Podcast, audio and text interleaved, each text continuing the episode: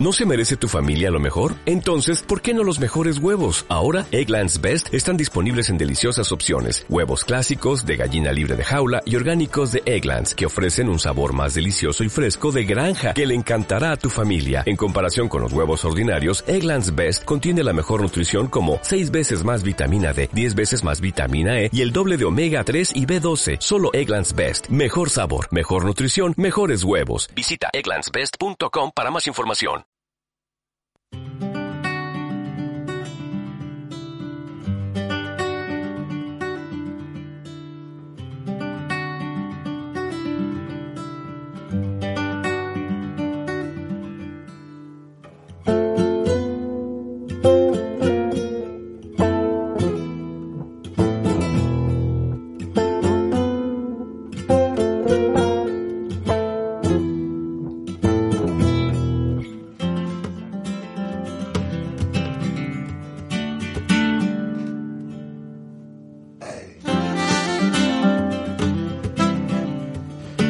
Saludos y bienvenidos al acento solitario.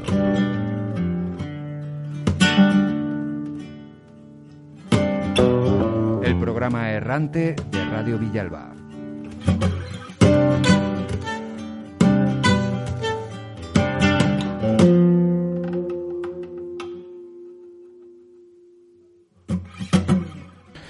Y hoy nos acompañan tres eh, componentes de aldeas infantiles del centro de día Río, de Gua- Río Guadarrama de Collado Villalba.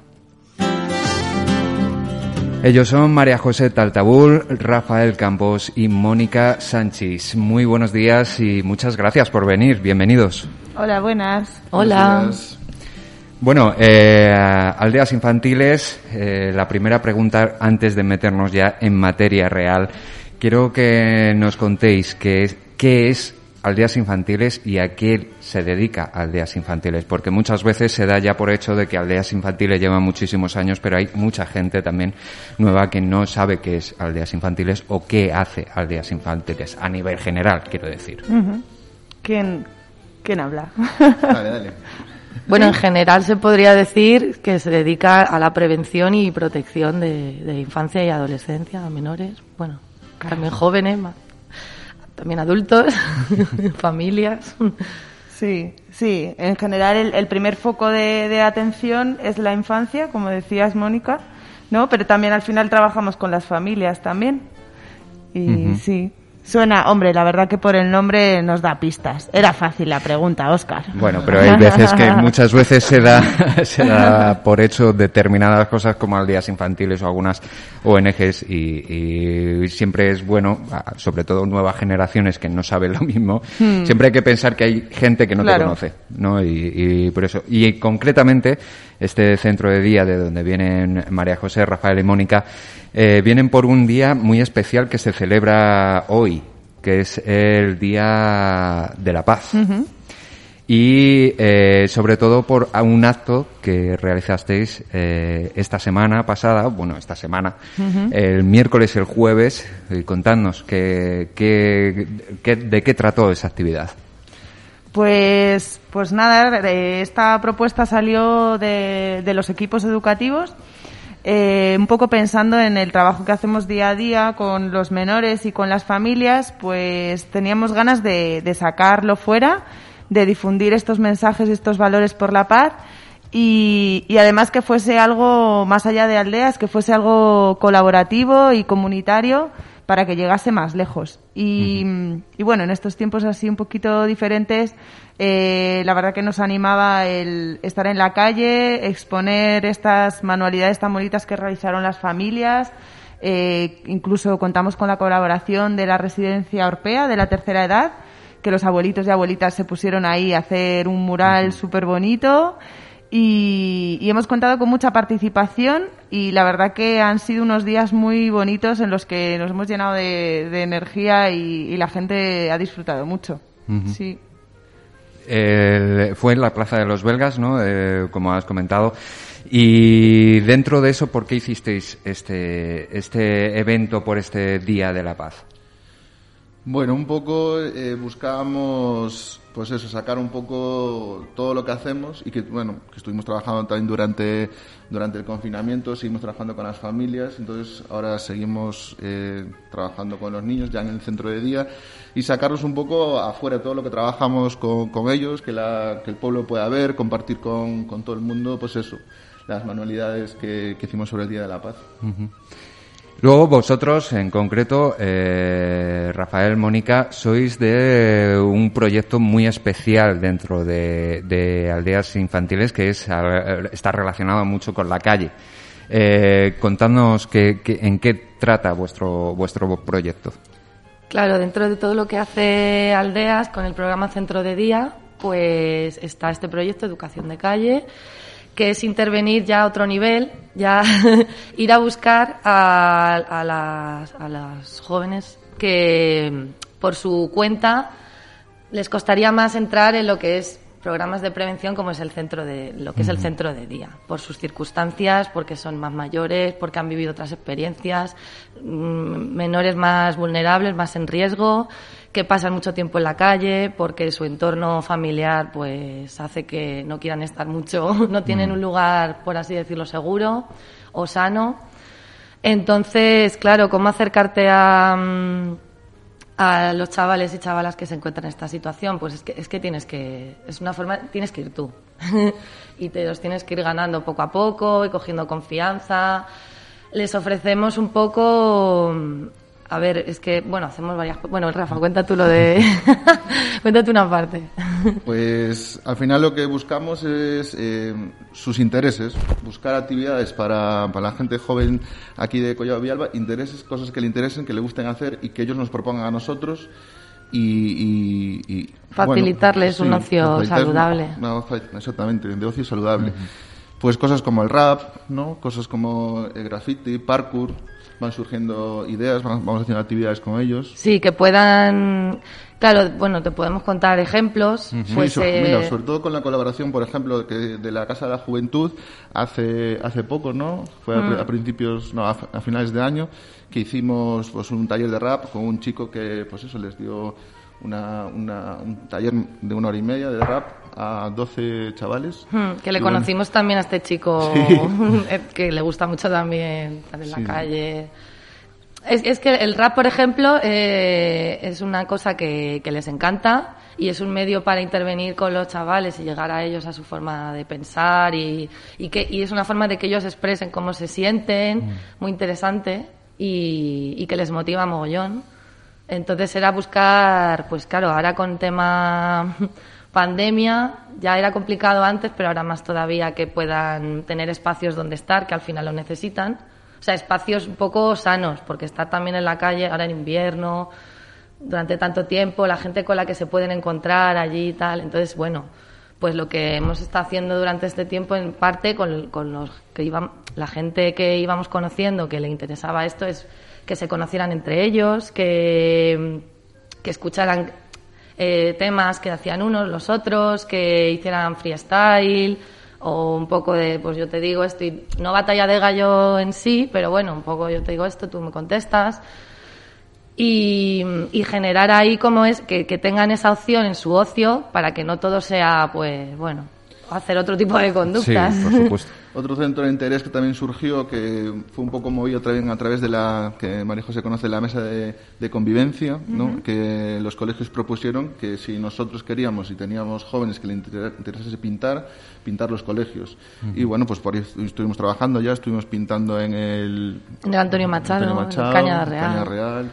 Y- Bueno, un poco eso, buscando siempre actividades eso, que, le- que les motiven, que les gusten y proponer ese, ese ocio que decimos saludable.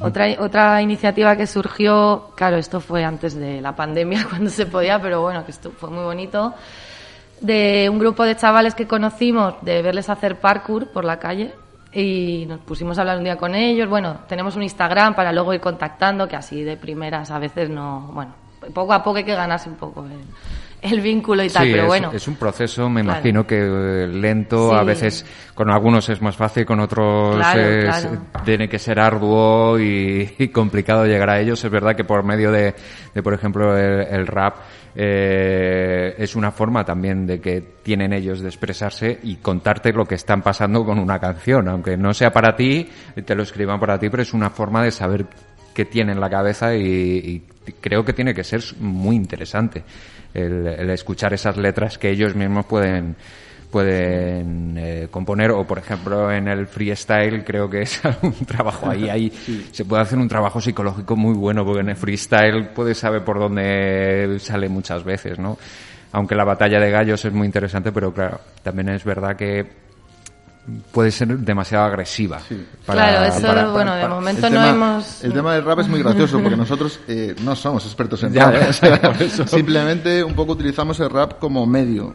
Y llegando a lo que dices tú de, de cómo se expresan los chavales y tal, te quedas eh, flip, o sea, flipando directamente con, con las letras, cómo lo cuentan, cómo reflexionan también sobre, sobre lo que escriben que, que pues eso, que pues tú puedes llegar a trabajar un tema en concreto, como puede ser pues las drogas, el feminismo, cualquier cosa, a través de, esa- de esas letras, y a nosotros no, nos ayuda mucho. Y lo de las batallas de gallos, pues sí, sí, totalmente, es una cosa que no que a veces va por un camino que no, no que no es que nosotros buscamos, que no es igual lo que nosotros queremos. Es- sí. Estamos más, más de la- lo dejamos un poco más de lado, digamos. Que es de, bueno, pues eso, siempre temas machistas, temas de consumo de violencia. drogas, violencia. pf, no, es una cosa que. Sí. difícil- es muy difícil de, de re- de reorientar. Sí, es eh, bastante complicado. Lo que- Por lo que he visto yo soy de, de, de peleas de gallos, al final es un enfrentamiento que intentas eh, ganar. O sea, que, que salen muchas veces las madres y los padres de los, de los, de- de los del otro lado y eso. Eh, eh, hay una hay un vídeo que recomiendo en este sentido que es a, a Sara Socas. Ah, Eh, no, es, Ah, sí. es muy de pelea de gallos y claro, se- es- saca ella muchas veces a relucir lo, lo que es el feminismo, sobre todo porque se tiene que batir muchas veces en duelo con, con hombres y siempre sale el- esa parte machista. Y claro, en cuanto sale y, que, y está Sara Socas delante es, es mm, aplastante lo que cómo lo hace, es muy buena, es muy es una genio de, de- del freestyle y de, y de las batallas de, de gallos, además de que canta súper bien, aparte de rapear, canta su- muy, muy, muy, muy, muy bien. Por eso lo de, es un mundo interesante lo del rap, igual que toda la cultura, vamos a decir, del hip hop, que también está dentro de los grafitis, está dentro, pues eso, el mundo graffiti, es que lo conozco, aquí tenemos al programa de Cultura de Mente, que se ha aprendido mucho de, del- de la cultura hip hop gracias a Fernando Galisteo con su programa Cultura de Mente aquí. Y ha traído a jóvenes villalbinos, también ha entrevistado muchas veces aquí a jóvenes villalbinos que se están metiendo en el mundo de- del rap y se graban sus maquetas y, y es un es una salida muy muy muy interesante y muy buena para, para los jóvenes. Ahora Oye, que per- perdona, Oscar. Igual Dígame. podría, podría haber un encuentro, ¿no? Aquí- Entre no, no Fernando... empieces no empieces a liar no empieces a liar las cosas que ya No, nos no, conocemos. Hay una conexión ahí, yo veo, pueden salir cositas. Sí, sí. Eh, quiero, eh, antes de pasar a, a otro tema, eh, me gustaría saber, eh, hacia ti, María José, eh, cómo está siendo el trabajar en tiempos desde marzo, toda la pandemia, eh, todo lo que está ocurriendo ahora, estamos en, en tercera ola, etcétera, etcétera. Eh, en ¿Cómo afecta vuestro trabajo diario a, a todo lo que significa los chavales, las aldeas in- infantiles, las aldeas? Bueno, ¿Cómo, ¿Cómo está afectando? Es, eh, porque no tiene que ser sencillo, ¿verdad? Es un preguntón. Eh, está siendo una etapa muy, muy intensa. eh, muy intensa. En primer lugar, los protagonistas son las familias con las que trabajamos y conocemos de primera mano que está su- la dificultad que antes tenían o la vulnerabilidad social que antes tenían se está viendo agudizada por, por esta situación. Entonces, eh, las demandas son cada vez mayores, la precariedad es cada vez mayor y tenemos que poner en marcha respuestas diferentes para, para cubrir todas esas necesidades. Y hablamos, pues eso, pues a nivel alimenticio, a nivel material, hemos tenido que, que repartir alimentos, eh, nos han hecho donaciones de empresas para que les puedan llegar electrodomésticos, está habiendo muchos problemas de vivienda, porque, claro, no van pudiendo pagar las cuotas mensuales, eh, van acumulando deudas, les dan órdenes de desahucio y así. Esto a nivel familiar, social, en general, estamos hablando.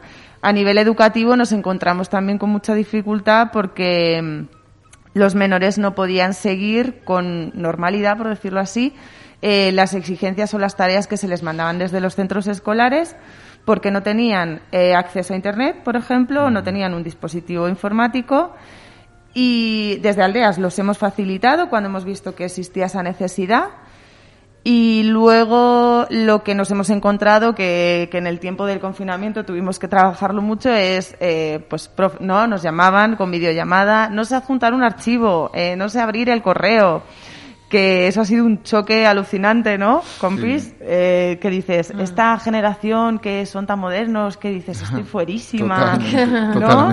El TikTok, el Instagram, no sé qué, el ¿cómo son? Los alfabetos digit ¿cómo son? Alfabetos digitales. Analfabetos, Sí. Bueno, yo soy analfabeta. Bueno, yo, yo en parte también. No, hombre, todos sabemos que María José es una en, la informática, todos lo sabemos. Eh... Tú más que nadie. Sí.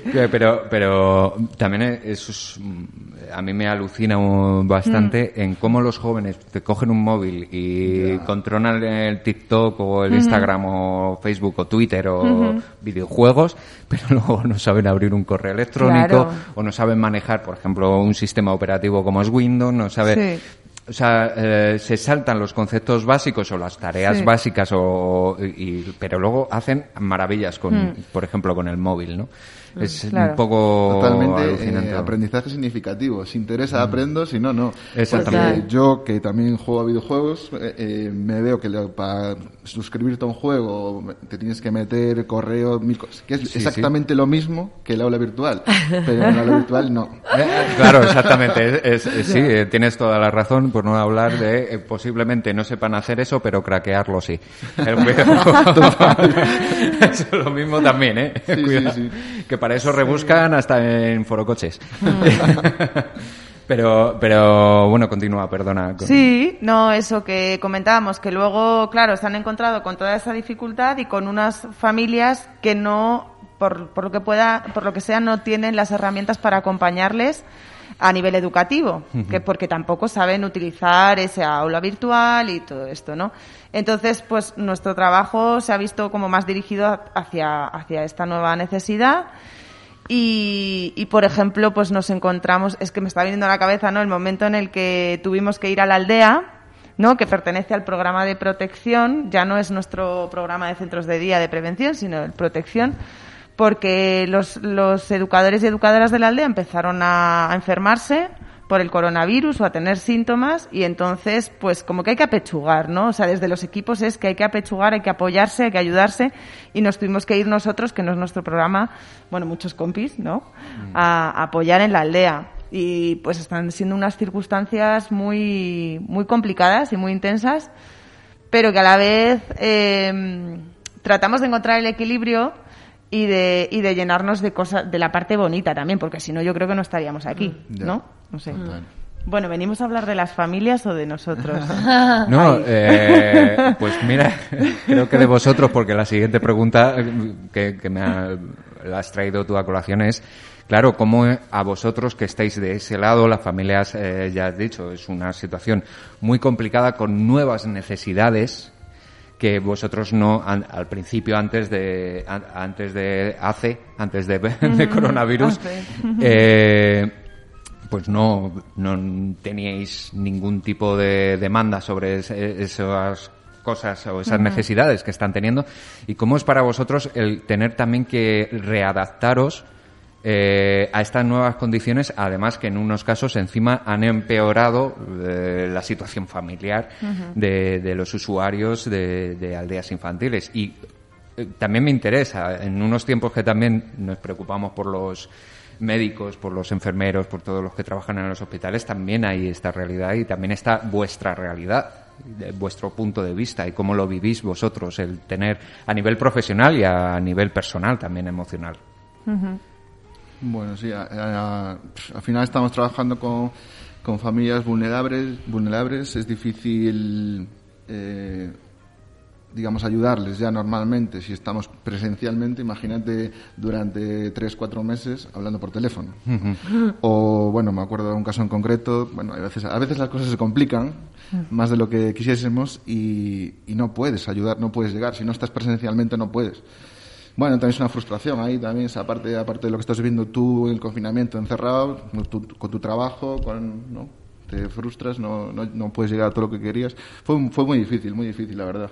Pero bueno, contento por, por otra parte porque, bueno, la organización que siguió estando ahí, a pesar de todo, a pesar de todo lo que sucedió. También la parte un poco positiva de esto fue que sirvió, tuvimos un contacto continuo con las familias, con los chavales y las chavalas también, seguimiento, cómo está, y se creó ahí como una relación más fuerte, más, o sea, las familias se sintieron cuidadas y apoyadas. Sí que había es verdad lo que dice Rafa, que a veces que era como, pues es que hasta aquí podemos hacer ahora mismo. Pero quieras que no, bueno, yo creo que eso les vino, eso vino, es que hay veces también que por lo menos te viene bien a nivel mental, de sentirte que no estás solo, aunque tengas, aunque luego te vengan un montón de problemas, claro. Sí, pero hay alguien al otro lado que pueda estar pendiente o por lo menos preocupado por tu situación. Eso también. Pero sí hizo red ahí. Eso lo hemos comentado en, en las evaluaciones que luego hacemos de los equipos y eso. Sí que comentamos que dentro de lo malo, que mm, hay algo que es muy importante en nuestro trabajo, que es el vínculo y la confianza, que, que a veces se tarda mucho en mm. conseguirlo. Y con familias con las que no lo teníamos del todo seguro, eh, pues no gracias, porque está siendo muy duro, ¿no? Pero eh, en el confinamiento lo reforzamos completamente. Mm. Y, y, claro, y es verdad que, a ver, somos, somos jóvenes, ¿no? Pero unos somos más, nos manejamos mejor con las tecnologías y otros menos. Yo estoy en el grupo de que menos, ¿vale? Y, y entonces, eh, o compañeras más mayores decían, Jolín, nunca jamás nos habríamos imaginado cuando hicimos la carrera que íbamos a poder intervenir de forma virtual. Mm. ¿no? A través de, ¿no? de hacer el trabajo que hacemos normalmente a nivel educativo, a nivel social, incluso, bueno, vimos con el confinamiento que hacían falta muchas derivaciones terapéuticas al programa. Tenemos un programa que hace atención terapéutica a familias, a madres y padres y a menores. Tuvimos que hacer muchas derivaciones y se hizo todo de forma virtual. Y es como, wow, en lo social, ¿no? Trabajar así en plan moderno pues, pues, pues, lo hemos tenido que hacer, lo hemos hecho. Es una readaptación completa, pero para todos, o sea, para todos los usuarios, los que están, como para vosotros, ¿no? Por eso también. Mm. Bueno, para se nos está acabando el tiempo, pero antes eh, tenemos que terminar hablando de otro proyecto que hay en marcha en aldeas infantiles.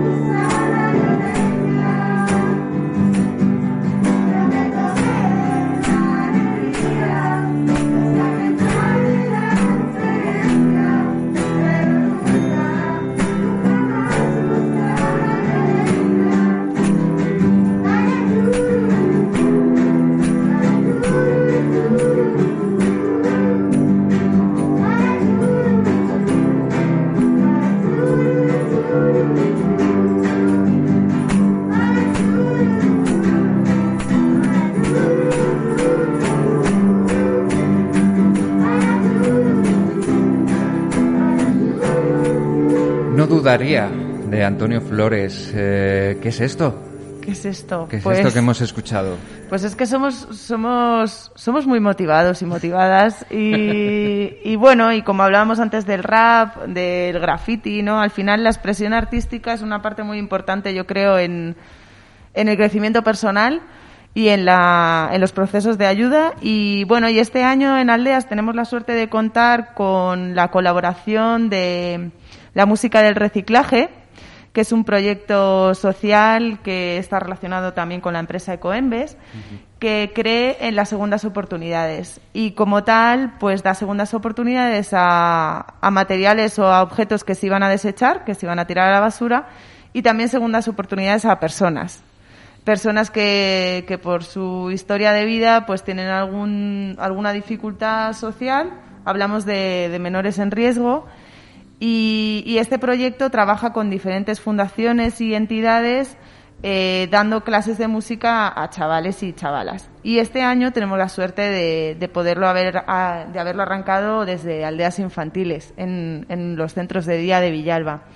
El director de la orquesta es Víctor Gil Serafini y viene todos los miércoles a darnos clase, nos está dando clase de, de, guitarra, de violín, de violonchelo y de lo que haga falta porque Víctor es, es un crack.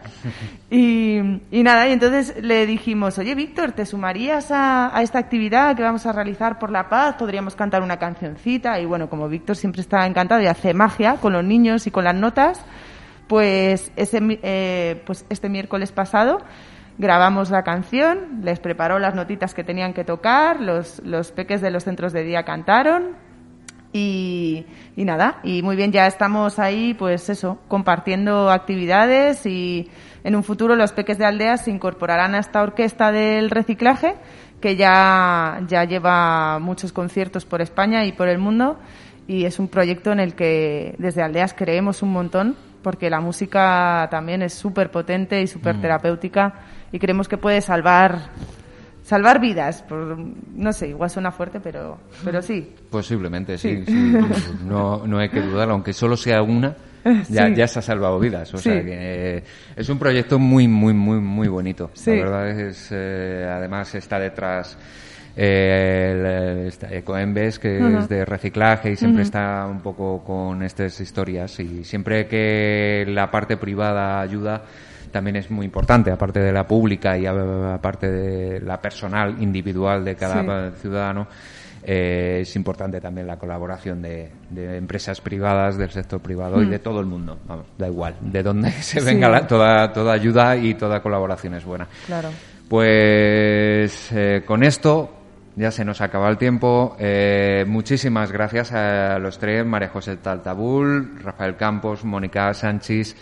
Gracias por eh, vuestro trabajo, gracias por venir a Radio Villalba a contarlo y cuando queráis tengáis más proyectos y queráis contarlos, pues aquí estaremos. Claro. Solo tenéis que llamar. Muchas gracias. Muchas gracias. Un saludo y hasta el próximo día. Adiós.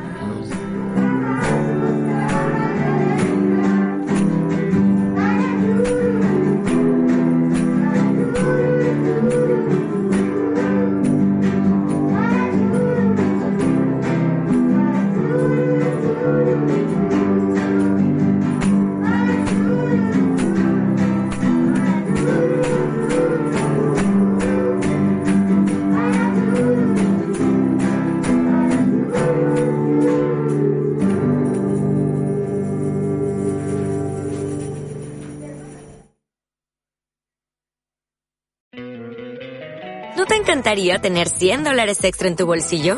Haz que un experto bilingüe de TurboTax declare tus impuestos para el 31 de marzo y obtén 100 dólares de vuelta al instante. Porque no importa cuáles hayan sido tus logros del año pasado, TurboTax hace que cuenten. Obtén 100 dólares de vuelta y tus impuestos con 100% de precisión. Solo con Intuit TurboTax. Debes declarar para el 31 de marzo. Crédito solo aplicable al costo de la presentación federal con TurboTax Full Service. Oferta sujeta a cambios o cancelación en cualquier momento.